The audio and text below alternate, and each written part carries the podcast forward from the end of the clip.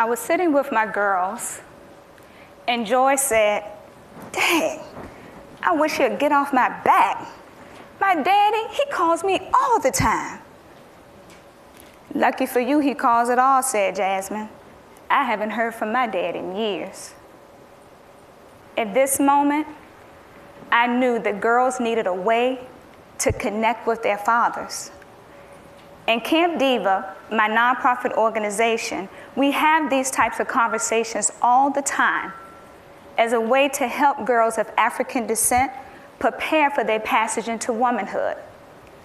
These girls just needed a way to invite their fathers into their lives on their own terms.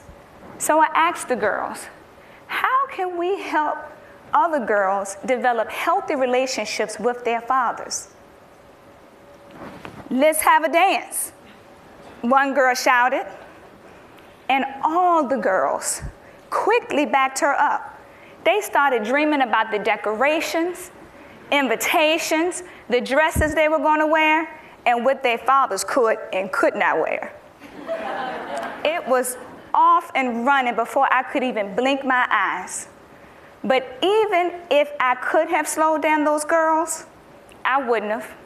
Because one thing that I have learned from over a decade of working with girls is that they already know what they need.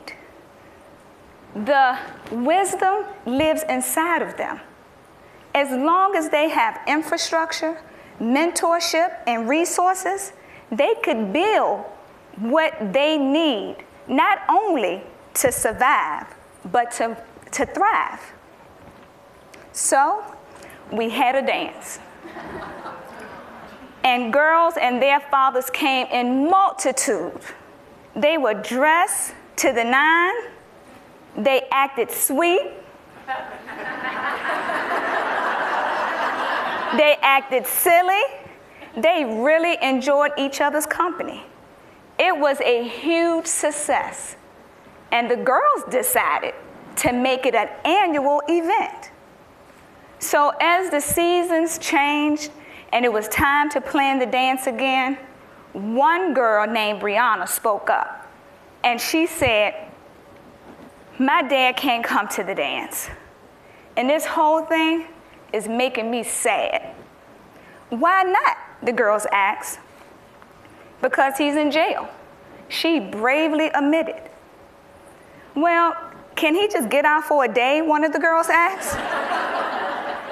and come in shackles? That's worse than not having him here at all. At this moment, I saw an opportunity for the girls to rise to the occasion and to become their own heroes. So I asked, what do you think we should do about this? We want every girl to experience the dance, right? So the girls thought for a moment, and one girl suggested, why don't we just take the dance in the jail? Most of the girls doubted the possibility of that and said, Are you crazy? Who is going to allow a bunch of little girls dressed up to come inside a jail and dance with their daddies in SpongeBob suits because that's what they called them. I said, girls, well, well, you never know unless you ask. So a letter was written to the Richmond City Sheriff, signed collectively by each girl. And I would have to say, he is a very special sheriff. He contacted me immediately and said, whenever there is an opportunity to bring families inside, his doors are always open.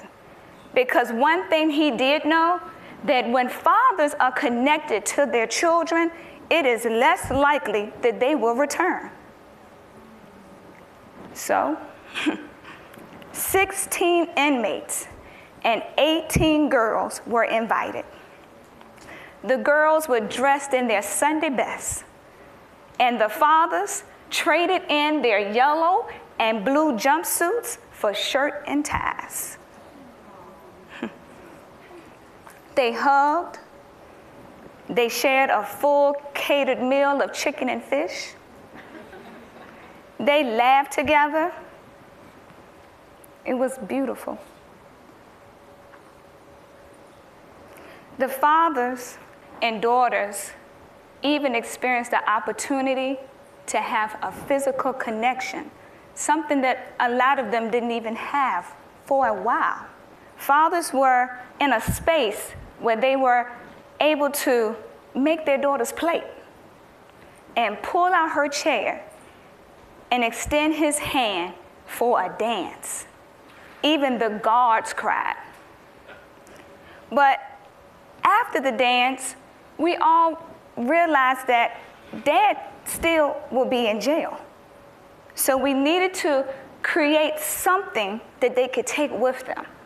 So we brought in flip cams and we had them look at the flip cams and just interview each other's, their messages, their thoughts.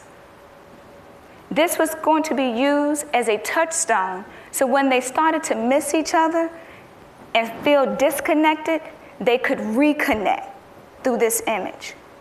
I'll never forget that one girl looked in her father's eyes with that camera and said, Daddy, when you look at me, what do you see?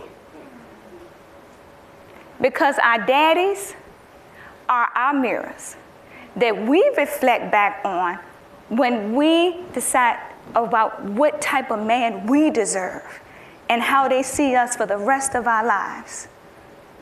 I know that very well because I was one of the lucky girls. I have had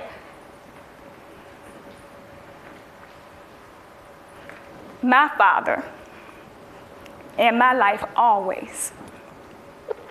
He's even here today.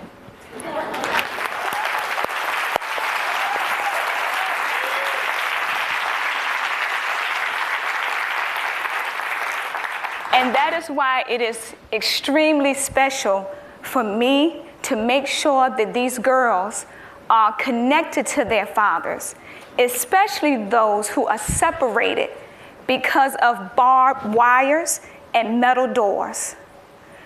We have just created a forum for girls who have heavy questions on their heart to be in a position to ask their fathers those questions and giving the fathers the freedom to answer. Because we know that the fathers are even leaving with this one thought what type of woman am I preparing to put in the world? Because a father is locked in does not mean he should be locked out of his daughter's life.